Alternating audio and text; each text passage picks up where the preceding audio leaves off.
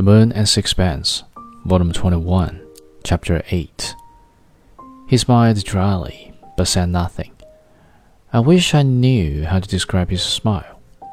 I do not know that it was attractive, but it lit up his face, changing the expression, which was generally sombre, and gave it a look of not ill natured malice. It was a slow smile, starting and sometimes ending in the eyes. It was very sensual, neither cruel nor kindly, but suggested rather the inhuman glee of the satyr. It was his smile that made me ask him, Haven't you been in love since you came to Paris? I haven't got time for that sort of nonsense. Life isn't long enough for love and art. Your appearance doesn't suggest the anchorite. All that business fills me with disgust. Human nature is a nuisance, isn't it? I said. Why are you sniggering at me?